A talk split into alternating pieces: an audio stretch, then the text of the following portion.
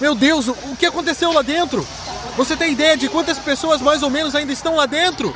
Tem pelo menos o dobro do que tá aqui fora. O quê?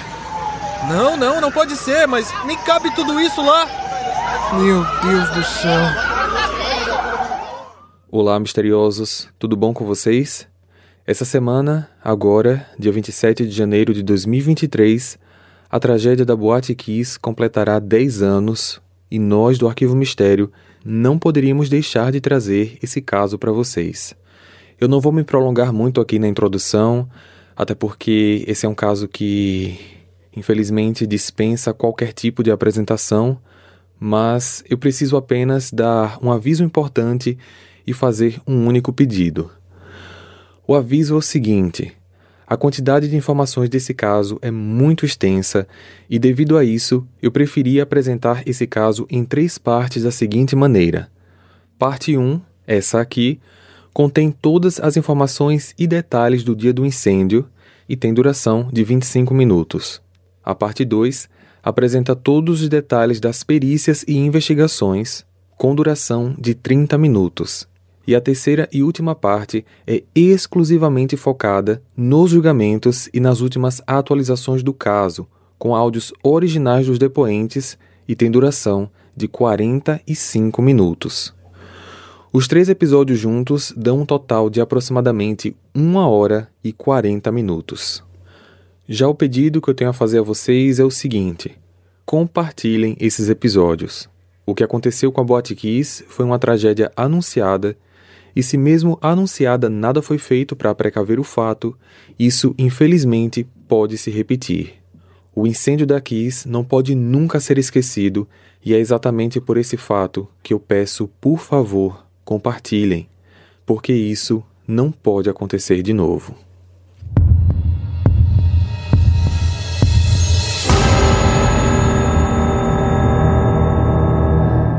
Santa Maria é uma cidade localizada no interior do estado do Rio Grande do Sul, a cerca de 300 quilômetros da capital Porto Alegre. É considerada uma cidade universitária, já que boa parte dos seus 290 mil habitantes é composta por jovens que são atraídos para lá para estudar em uma das oito instituições de ensino superior. A maior delas, a Universidade Federal de Santa Maria, conta com mais de 30 mil estudantes em mais de 100 cursos de graduação e pós-graduação que estão dentre os mais concorridos do país. Santa Maria sempre foi reconhecida por oferecer várias opções de bares e boates para os jovens se divertirem de forma segura e animada. Um dos locais mais frequentados pelos jovens, a Boate Kiss, ficava localizada na região central da cidade com 615 metros quadrados de área construída, tinha um palco para shows, bares, mezanino, área VIP e era um verdadeiro sucesso de público. Em praticamente todas as noites, havia longas filas de jovens esperando para entrar na boate. De acordo com o Corpo de Bombeiros local, a capacidade máxima autorizada de público na Kiss era de 691 pessoas, porém a média estimada de público costumava variar entre 1.000 a 1.400 pessoas por noite. Além do funcionamento normal, como casa noturna, a Kiss era frequentemente utilizada para festas, encontros organizados por alunos universitários e, principalmente nesses eventos, a lotação costumava ser bastante excedida. Na noite de sábado do dia 26 de janeiro de 2013, formandos de seis cursos da Universidade Federal de Santa Maria, promoveram uma festa chamada Aglomerados, com previsão de início às 23 horas na Boate Kiss. O evento tinha como objetivo arrecadar fundos para a festa de formatura dos cursos de agronomia, medicina veterinária, tecnologia de alimentos, tecnologia em agronegócio, pedagogia e zootecnia, e contaria com dois shows musicais. Primeiro, o da banda Pimenta e seus comparsas, e em seguida o da gurizada Fandangueira. Como era de costume, a partir da meia-noite já se podia avistar uma extensa fila de espera na entrada, ao mesmo tempo que dentro da boate jovens dançavam, bebiam e se divertiam nos diferentes espaços do lugar, que naquela altura já pareciam lotados. Mesmo assim, cada vez mais e mais pessoas continuavam entrando, e lá dentro mal se podia caminhar. Estima-se que nessa noite havia lá dentro cerca de 1.100 clientes. Pouco antes das três da madrugada do domingo, dia 27 de janeiro, os integrantes da banda Gurizada Fandangueira subiram no palco para dar início ao segundo show da noite. Após tocarem algumas músicas, por volta das 3h17, o produtor de palco chamado Luciano colocou na mão do vocalista um artefato pirotécnico conhecido como Sputnik, que a banda já costumava usar em suas apresentações para criar um efeito visual que deixaria o público ainda mais animado. Tratava-se de um artefato que, quando acionado por um sensor, lançava faíscas coloridas como fogos de artifício. Na lateral do palco também havia outros fogos a serem acionados. Tudo preparado para o grande momento, o ponto alto do show chegou. Na hora do refrão, Marcelo ergueu o braço, o artefato foi acionado pelo produtor Luciano e os fogos de artifício começaram a serem disparados. No entanto, em poucos instantes, os gritos de alegria do público se tornariam gritos de desespero. As faíscas geradas pelo artefato atingiram o forro do teto. Num primeiro momento, antes mesmo de perceberem as chamas que começavam a se propagar pelo teto, as pessoas mais próximas do palco notaram uma espécie de líquido viscoso pingando sobre os integrantes da banda e em seguida puderam senti-lo na própria pele. O líquido escuro, que mais parecia plástico derretido, era o resultado da queima da espuma acústica que revestia o teto do local. Ao olharem para o alto, os integrantes da banda constataram o princípio de incêndio. Eles pararam o show e avisaram ao segurança que estava posicionado na lateral do palco. O segurança correu para pegar o extintor de incêndio, ele tentou acioná-lo e descobriu que o mesmo já estava sem lacre. Ele fez três tentativas de uso, só que em nenhuma delas o extintor funcionou. O vocalista da banda, Marcelo, também tentou ativar o extintor, mas sem sucesso. Os integrantes da banda decidiram então sair do palco sem que nenhum aviso de alerta fosse feito para que as pessoas evacuassem o local. Em poucos segundos, as chamas começaram a se alastrar com mais intensidade, cobrindo rapidamente todo o teto da área de shows da Kiss, bem como as laterais do palco. O incêndio estava agora evidente um grande número de pessoas começou a sair daquele espaço que ficava nos fundos da boate. A única saída possível era a porta da frente, que dava acesso direto à rua. Não existiam saídas de emergência. Na frente dessa porta, havia dois seguranças que eram responsáveis por recolher as comandas pagas dos clientes antes que saíssem. Sem saberem o que estava acontecendo lá nos fundos, já que não havia qualquer sistema de comunicação entre os funcionários da boate, como por rádio ou algo similar, os seguranças começaram a impedir a saída dessas pessoas que chegaram à porta, exigindo que efetuasse o pagamento da comanda primeiro. Os clientes gritavam, dizendo que a boate estava pegando fogo.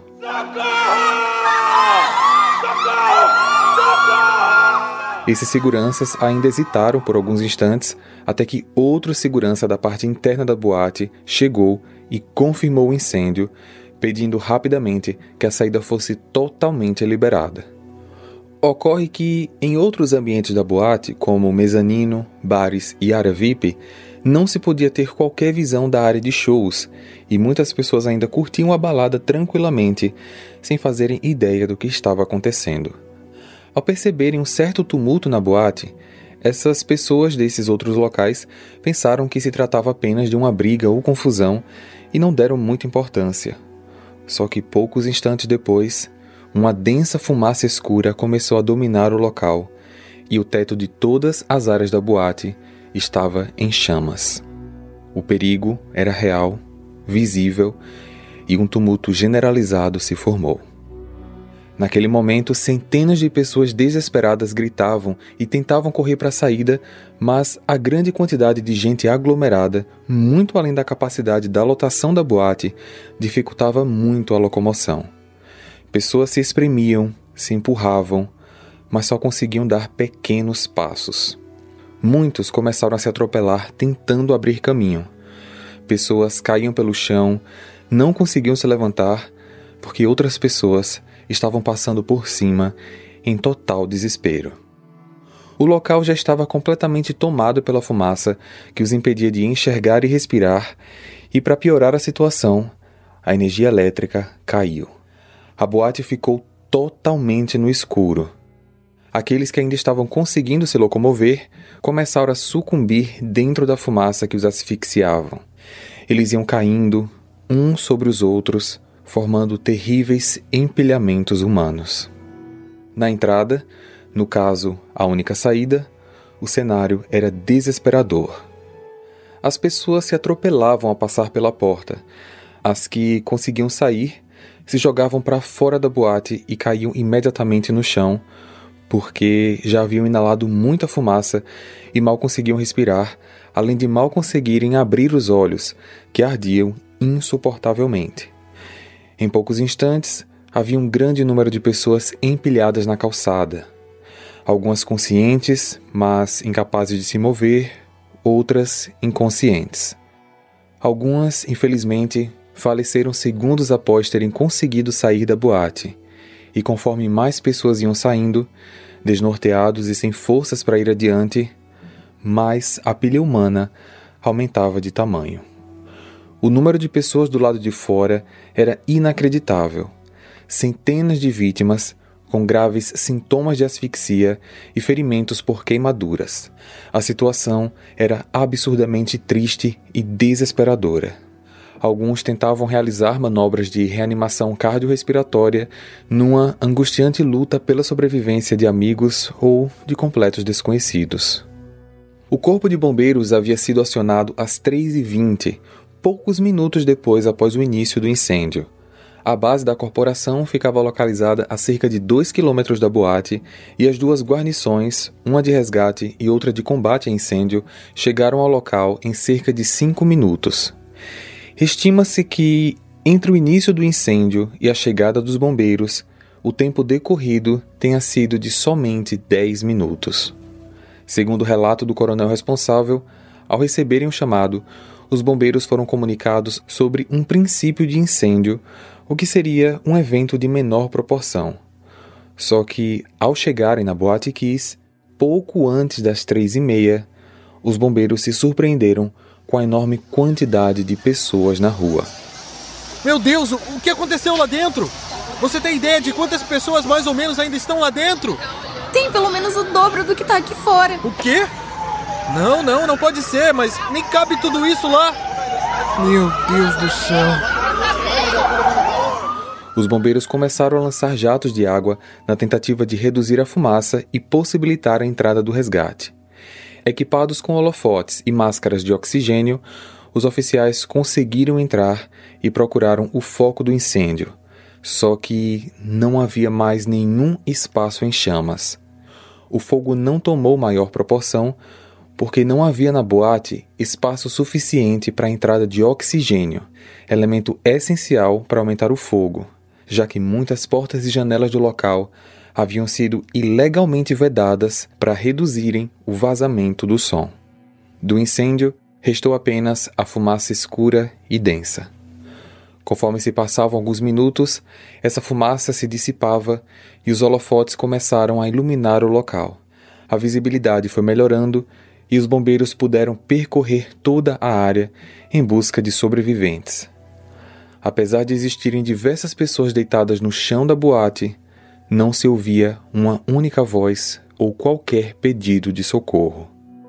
Ao chegarem na área dos banheiros, o impacto do que eles viram foi avassalador. Muitos jovens haviam corrido para os banheiros, talvez porque, em meio à escuridão e ao caos, se confundiram e acharam que estavam indo em direção à saída, já que os banheiros ficavam na frente da boate ao lado da única saída. Uma vez lá dentro, muito provavelmente eles também tentaram fugir pelas janelas, só que, assim como as demais, elas estavam ilegalmente vedadas.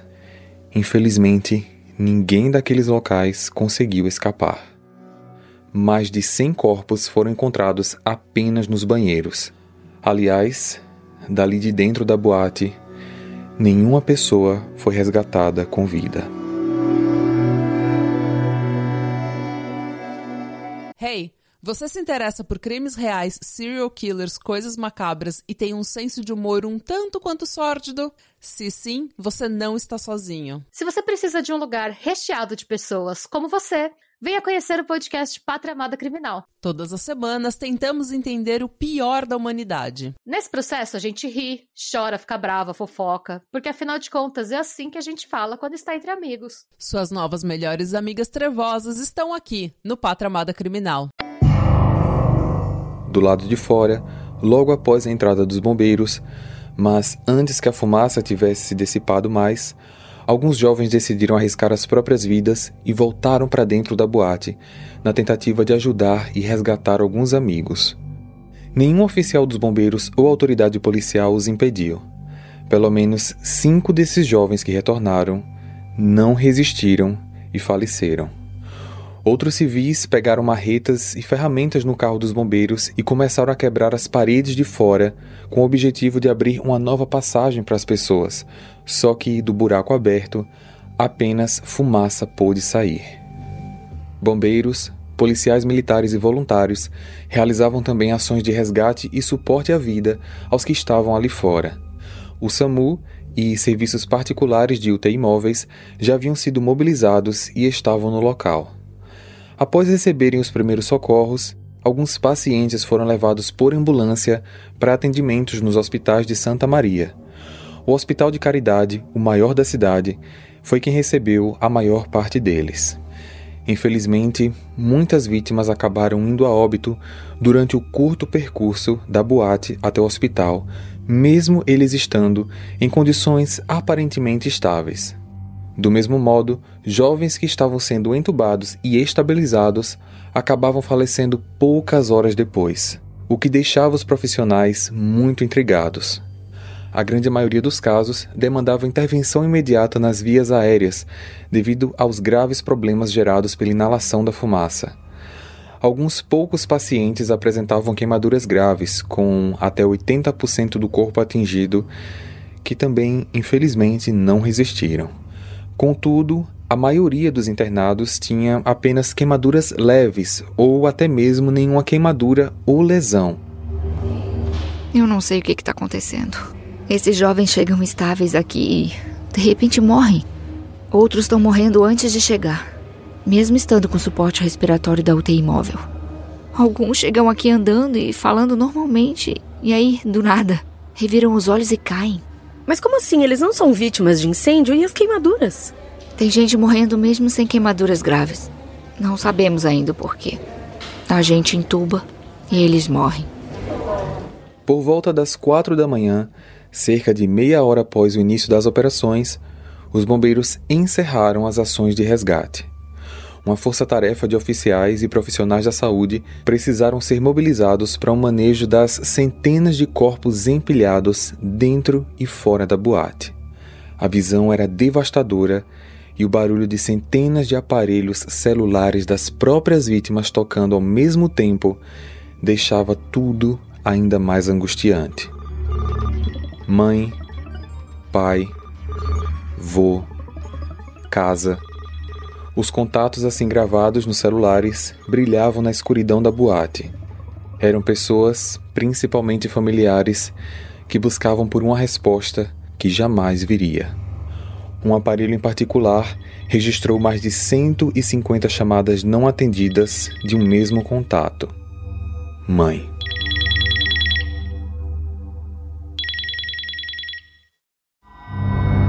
Devido à proporção da tragédia na Boate Kiss, o incêndio passou a ser um caso de polícia. O delegado da Polícia Civil do Rio Grande do Sul, Marcelo Arigoni, foi designado para chefiar as investigações sobre as causas do incêndio e ele chegou ao local pouco tempo depois do encerramento das operações de resgate dos bombeiros. O delegado e uma equipe de quatro policiais civis logo deram início aos trabalhos e conversaram lá mesmo com clientes, funcionários da boate e também com os principais militares que ali estavam helicópteros e aviões da Força Aérea Brasileira foram disponibilizados para transportar as vítimas em estado mais crítico para os hospitais especializados na capital Porto Alegre. Era uma verdadeira operação de salvamento de guerra. Na porta dos hospitais, cerca de 5 mil pessoas se aglomeravam, na esperança de obter informação sobre algum ente querido que não conseguiram manter contato. Funcionários e voluntários faziam tudo o que era possível, só que não havia gente nem estrutura suficiente para dar conta do caos gerado para uma tragédia desse tamanho. Os profissionais da saúde continuavam alarmados com o quadro clínico de muitas das vítimas, que pareciam estáveis e rapidamente chegavam a óbito. A hipótese mais provável àquela altura era de que uma substância muito tóxica continuava a agir silenciosamente nos pacientes, comprometendo a energia vital do corpo e tornando-o propenso a colapsar por falta de armazenamento de oxigênio nos tecidos. Mas que substância poderia ser essa? A resposta para essa pergunta era crucial para que mais mortes pudessem ser evitadas. Ao raiar da mais triste manhã de domingo em Santa Maria, os números da tragédia eram chocantes. Naquela altura, foram contabilizadas mais de 230 mortes, mais de 500 pessoas feridas, dentre as quais 75 em risco de morte. A maioria das vítimas era de estudantes entre 16 e 20 anos. Uma cidade inteira tomada pela dor de tantas famílias destroçadas. Num singelo e comovido ritual, várias pessoas deixavam flores e mensagens em frente à Boate Kiss. Os brasileiros em todo o país acordaram com a terrível notícia sobre o incêndio na boate, alastrando assim a tristeza de Santa Maria por todo o território nacional a imprensa brasileira e estrangeira faziam uma cobertura ampla e comovente dos fatos, apoiando-se nos relatos dos sobreviventes e nas inúmeras imagens feitas pelos jovens que conseguiram escapar. Enquanto isso, as vítimas fatais começaram a ser transportadas para um ginásio esportivo do município, a fim de que fossem realizados os procedimentos de reconhecimento e encaminhamento dos corpos. A equipe do Instituto Médico Legal da região não podia dar conta da enorme quantidade de procedimentos que precisavam ser feitos e, por essa razão, médicos legistas de várias outras cidades se encaminharam para Santa Maria. Mais de 300 profissionais de saúde voluntários se mobilizaram. Ao chegarem ao ginásio desportivo, os corpos foram enfileirados sobre uma lona preta estendida na quadra. Homens de um lado, mulheres de outro. Sobre cada corpo foram dispostos documentos, celulares, carteiras, chaves, bolsas. Voluntários limparam os rostos que estavam cobertos pela fuligem preta a fim de facilitar a identificação. Os 750 metros quadrados da quadra foram completamente tomados por seis fileiras de corpos. Do lado de fora do ginásio, milhares de familiares e amigos, além de alguns curiosos, se aglomeravam na expectativa de poderem entrar. A incerteza e a espera de que o acesso ao ginásio fosse liberado só faziam aumentar a angústia e a comoção geral. Foi então que aconteceu um dos episódios mais vergonhosos envolvendo esse caso. Políticos e autoridades que já se encontravam no local tiveram a entrada no ginásio liberada antes mesmo que pais e mães pudessem ver seus filhos falecidos. Alheios ao sofrimento das famílias em luto, eles foram os primeiros a entrar e alguns deles nem mesmo tiveram o respeito e compostura diante dos cadáveres enfileirados, fazendo, por exemplo, fotos não autorizadas e manipulando corpos e objetos de maneira indevida. Após a saída dos políticos e autoridades, finalmente as famílias puderam entrar no ginásio.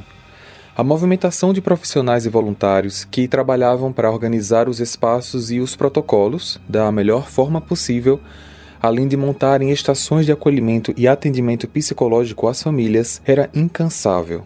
Só que a proporção daquela tragédia era tão grande que uma certa dose de confusão e demora seria inevitável o calor insuportável e o forte odor de fumaça e de carne queimada contribuíram para tornar aquela terrível experiência ainda mais difícil.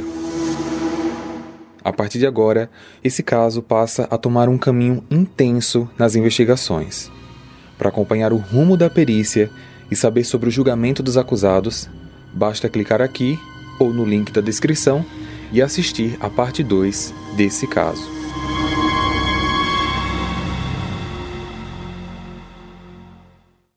Hey, você se interessa por crimes reais, serial killers, coisas macabras e tem um senso de humor um tanto quanto sórdido? Se sim, você não está sozinho. Se você precisa de um lugar recheado de pessoas como você venha conhecer o podcast Pátria Amada Criminal. Todas as semanas tentamos entender o pior da humanidade. Nesse processo a gente ri, chora, fica brava, fofoca, porque afinal de contas é assim que a gente fala quando está entre amigos. Suas novas melhores amigas trevosas estão aqui no Pátria Amada Criminal.